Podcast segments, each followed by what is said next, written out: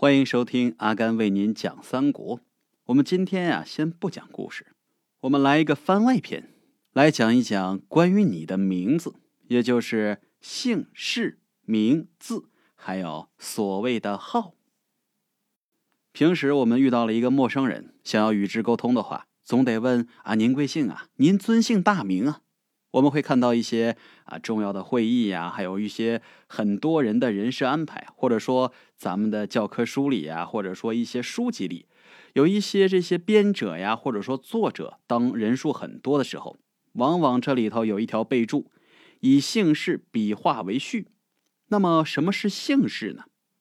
这姓和氏到底是一样的还是不同的呢？那这名又是怎么一回事呢？就以咱们讲的三国为例啊。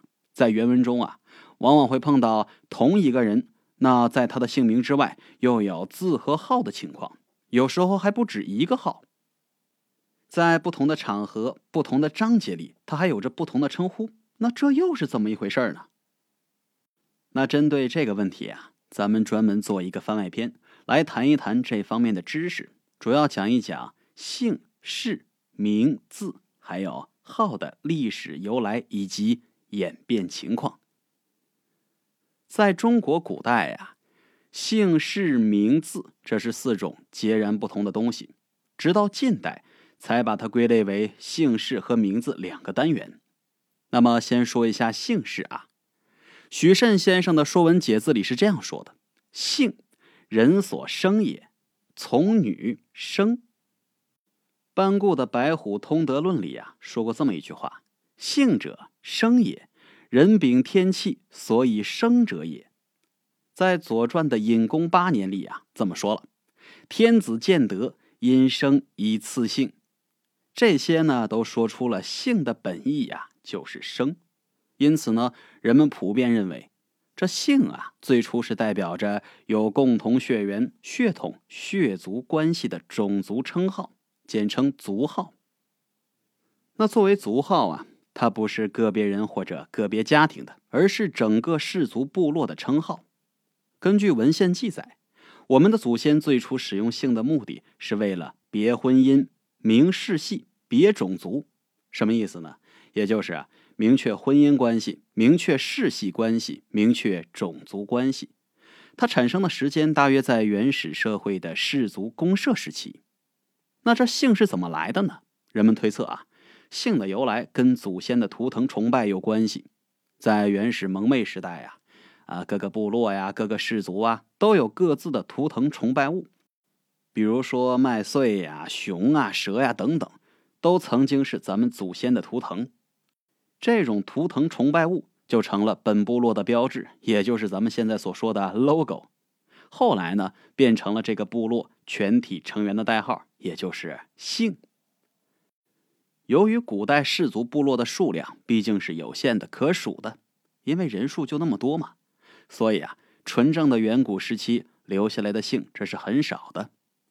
后人根据《春秋》《说文》以及《山海经》《甲骨文》等等一些较古的文献中，整理出了几十个古姓。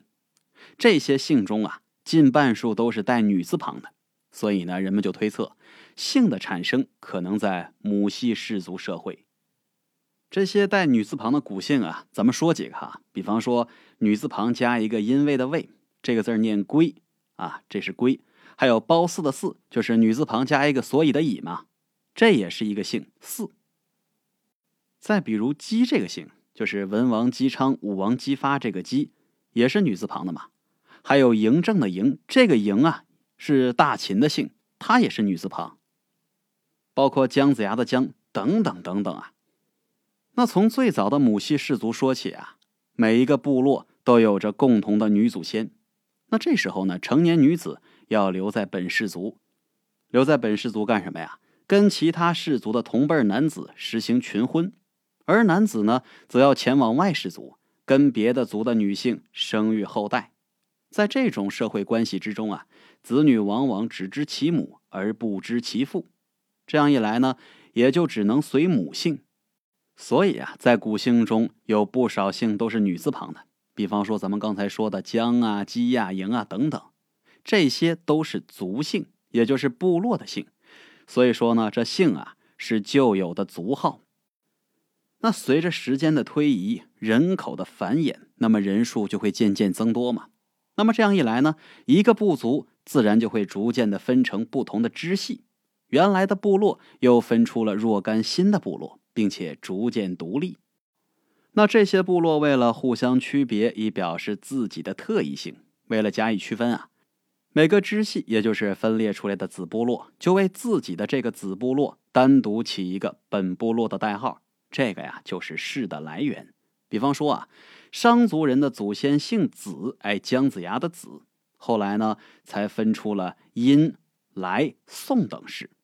这氏的来源呢，非常的多样，可以来源自祖先的称号，比方说轩辕，也可以来源于祖先的职业，比方说啊巫师的巫，或者说呃陶渊明的陶，这些都表示他原来的职业。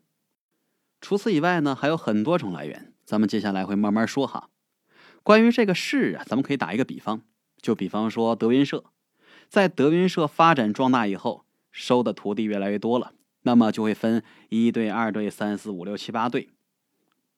每一个徒弟都说呀：“我是德云社二队的，我是六队的、七队的等等。”当然了，也有的小部落呀没有这样做，而是仍然沿用老部落的姓的。有的部落呢，一边沿用旧姓。一边有自己的氏，这些小部落呀，后来又分出更多的小部落，他们又为自己再确定氏，这样一来呢，氏便越来越多，甚至于远远超过了原来姓的规模。从时间上来讲，这已经是父系氏族社会的事情了。氏刻上了这个时代的烙印，所以啊，氏可以说是姓的分支。在《通迁外记》里说呀。姓者统其祖考之所自出，氏者别其子孙之所自分。这个就很能说明二者的关系了。姓是不变的，而氏是可变的。顾炎武说过这么一句话啊：“氏一传而可变，姓千万年而不变。”但是呢，姓的历史比氏悠久，并在社会变迁中逐渐被氏取代，并呈现出了一定的阶级特征。在秦汉之前呀，姓和氏在不同的场合使用，哪些人用姓，哪些人用氏，这都是有着严格规定的。在汉代以后呢，姓氏不加以区分了，姓氏合一，统称为姓。最明显的标志啊是《史记》，这里面很多人的名字乍一看都很怪，而根据现有的姓氏来推究他们的来源，或者说最初确定他为姓氏的缘由。大致呢有以下几个方面。第一点啊，就是咱们之前提到过的带女字旁的姓氏，比方说刚才提到的四啊、龟呀、姬呀、姜、嬴等等，这是母系氏族社会女性崇拜的反应。有一些直接就是女族长的名姓称号。那第二种呢，以动植物或者其他自然物为姓氏，比方说马呀、牛啊、龙啊、啊柳树的柳啊，包括李木子李。还有花啊、叶呀、谷啊、麦呀，还有这麻花的麻，还有山呐，还有水，还有林呐，三点水的江啊、金啊、石啊等等。这其中很大一部分啊是部落的图腾。那第三种呢，以封国封地或者职位爵位为姓，比方说齐、楚、燕、韩、赵、魏、秦，还有鲁、蔡、郑、陈、宋、阮，这些就是封国封地，是吧？那一些职位呀，还有爵位呢，司徒、司马、司空，还有乐正、上官、太史、王、侯、公孙等等。由于古代的封爵职官名目繁多，故此啊，这样的姓非常的多。那第四种呢，以出生地、居住地或者职业为姓，这个就比较有意思了。比方说女字旁这个尧，这个尧的来源啊，是虞舜生在尧墟。所以啊，以出生地定了这个姓。那再比如东方这个姓，东方这个姓的来源啊是伏羲的住处。再有呢，就是西门啊，一提到西门就想到了西门大官人。那与之相类似的呀，还有东门这个姓，可能很多人没听过哈。反正我在做这个资料之前，我也没听过。东门这个姓啊，他是鲁庄公子随他的后代封驻地，所以呢，他们就姓东门。还有东郭呀。南呢，百里呀，欧阳啊，还有陶、乌、卜，这卜就是萝卜的卜，占卜的卜，还有医生的医等等。在这里啊，欧阳这个姓非常的有意思。欧阳这个姓最早呢，可以追溯到夏朝。欧阳这个姓出自啊四姓，就是女字旁加个所以的以。夏君主四少康封自己的庶子吴虞于会稽，等到了越王吴江啊被楚国所灭，吴江的儿子叫提更，他被封于乌城欧虞山之阳。古人称山体的南面啊为山阳，这意思也就是说呀，欧虞山的南面，给他封为。欧阳亭侯，后来呢就以此为氏，他的子孙呢也因此而姓欧阳。所以说呀，欧阳这个姓不简单呐，这往上数是大夏朝的皇亲贵族啊。那说完了这第四种啊，也就是以出生地、居住地或者职业为姓。那咱们说一下第五种，以祖先的族号、谥号为姓，比方说唐、虞。夏、商、周、殷、文、武、昭、穆、康、庄，还有宣啊、平啊、成啊等等。像这个文武昭穆往后这些呀，它基本上就是以谥号为姓。那像前面说那些什么唐啊、夏呀、商啊，是以祖先的族号或者说封国号为姓。那除了这五种以外呢，还有一些其他的一些情况，比方说皇帝赐姓。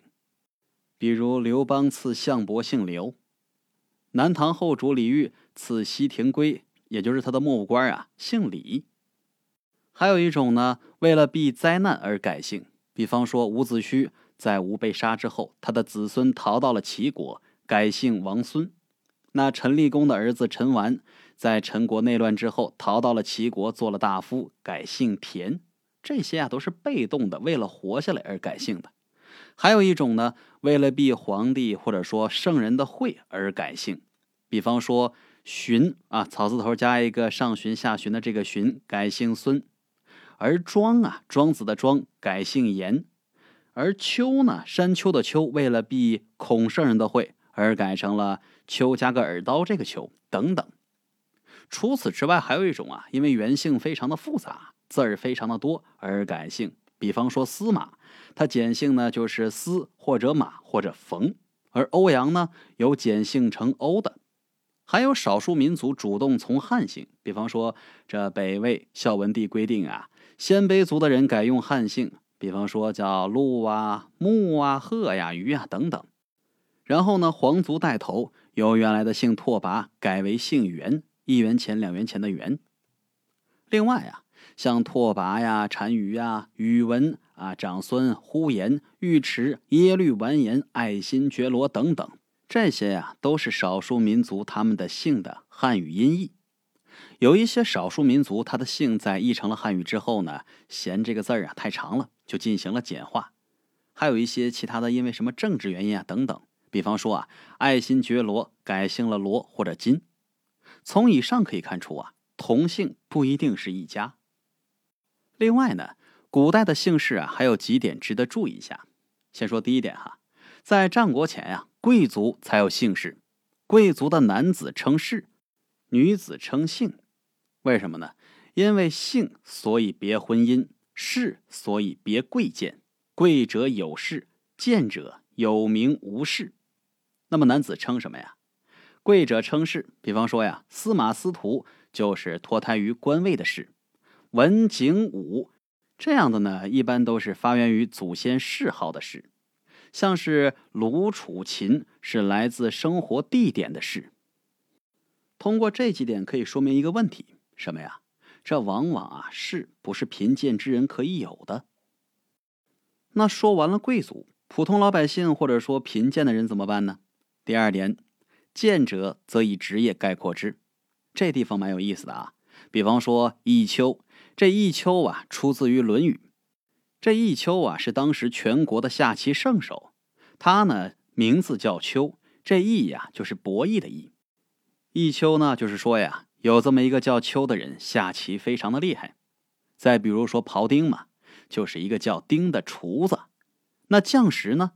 将石出自庄子，就是名字叫石的巧匠，不是石匠啊，不一定是什么匠。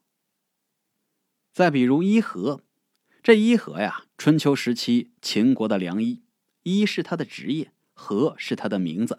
这伊和不简单，是我国最早提出六淫治病的人。所谓六淫呢，是风、寒、暑、湿、燥、火六种外感病邪的统称，也反映出当时对疾病病因的认识水平。我们现在一提到古代的神医啊，就是扁鹊呀、华佗呀。其实伊和在历史上也是非常有名的。再提一个呢，就是幽梦。这幽梦啊，春秋时期楚国的宫廷艺人，梦是他的名字。这幽呢，表示啊，他是一个艺人。比方说，如今的声优啊、女优啊，这个优啊，也就是同样的意思。我们提到了这么多名字呀。这些职业名后来才成了姓，在当时呢是通称。关于这种命名方式啊，咱们可以举一个简单的例子，比方说我们曾经看过的一些 TVB 的老片啊，或者说香港早期的一些电影啊，有一个角色猪肉荣，这猪肉荣呢本来叫林世荣，他叫阿荣，他是卖猪肉的，所以啊都叫他猪肉荣。还有倒水光啊、卖鱼强啊等等。那古代姓氏第二个需要注意的点啊，就是氏同姓不同者，婚姻可通；姓同氏不同者，婚姻不可通。《左传》里有这么一句话：“礼不取同姓，父母同姓，其出不藩。”这个“藩”啊，就指的是繁盛的意思。也就是说呀，如果父母同姓，那么基本上生下的子女要么畸形，要么早夭，这个家族啊，繁衍不会很顺利。国语里提到啊，同姓不婚，恶不止也。什么意思呢？同姓不能结婚，为什么呀？为了避免后代不能正常繁衍。由此可见啊，咱们祖先的认知里已经隐含了朴素的优生学。这是什么呀？这是大智慧呀！在春秋时啊，鲁昭公娶舞女为夫人，但他们两人都姓姬，于是呢，就改夫人姓孟，称吴孟子。第三个特点啊，因为姓起着别婚姻的作用，贵族男子又不能称姓，所以啊，对于女性而言，称姓特别的重要。为了给待嫁或者已嫁的同姓女子加以区别，就形成了对女子的特殊称呼，在姓的前后加上前缀或者后缀。有这么几种形式哈，比方说前缀，在出嫁以前呢，表示家中的排行。比方说，这个孟伯仲叔季，就是家里的老大、老二、老三、老四、老五。比如说孟姜女，就是老姜家的大女儿；伯姬，老姬家的二女儿；还有叔葵。这葵字比较有意思啊，它是耳刀加个鬼。这个字儿呢，它是多音字葵和尾。但是需要注意的是啊，只有在表示姓的时候，它才念葵。那舒奎呢，就是老奎家的第四个女儿。第二种形式啊，出嫁以后以夫家的封号、谥号为前缀，比方说晋姬、武姜、文嬴等等。那前面两种说的都是加前缀，那后缀呢，加氏、女、母、姬、孕、育等等。比方说张氏、商女、孟母，还有吴姬。赵韵呐、李煜等等，这赵韵、李煜就是赵氏老太太啊，老李家的老太太等等。等到了秦汉时期呀，姓与氏才逐渐统一成了一个东西，发挥同样的社会作用，也走入了寻常百姓家里了。咱们今天所谓的姓啊，实际上包括了古姓还有氏这两方面的内容。也就是说呀，如今呢，姓氏已经合二为一了。因为篇幅的关系啊，咱们这一集呢先讲到这儿。关于姓和氏，咱们简单的介绍一下。那么关于名字还有号这些小知识点啊，咱们在下集再进行讲解。欢迎您的收听，咱们下集见。